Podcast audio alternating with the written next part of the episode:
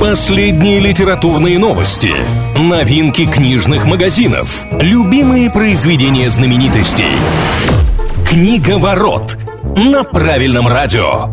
Приветствую всех книголюбов, с вами Илья Андреев. В ближайшие пару минут будем говорить о литературе и всем, что прилагается. Что нового?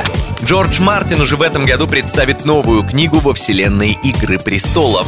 Но как бы сильно не ждали фанаты, нет, это будут не ветра зимы из цикла «Песни льда и пламени». Новинка с названием «Восхождение дракона» станет иллюстрированным дополнением к недавно вышедшей работе «Пламя и кровь» и охватит первую половину династии Таргариенов от Эйгона Завоевателя до регенства Эйгона III. Выход книги в оригинале назначен на конец октября. Что читают?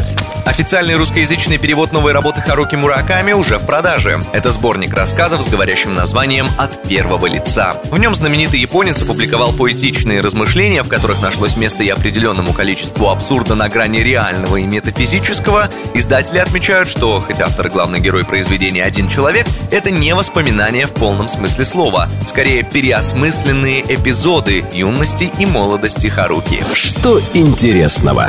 Очередной экземпляр истории о мальчике который выжил, ушел с аукциона за кругленькую сумму. Британец прилично подзаработал, продав одно из первых изданий романа «Гарри Поттер» и «Философский камень». Экземпляр он приобрел в уже далеком 97-м, но тогда чуть не выбросил книгу, так как она пришла без суперобложки, а это для мужчины было очень важным нюансом. В итоге англичанин бросил монетку. Жребий решил, что произведение выбрасывать не нужно, и вот почти 25 лет спустя книга принесла владельцу 90 тысяч долларов.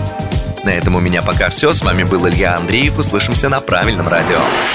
Книга ворот на правильном радио.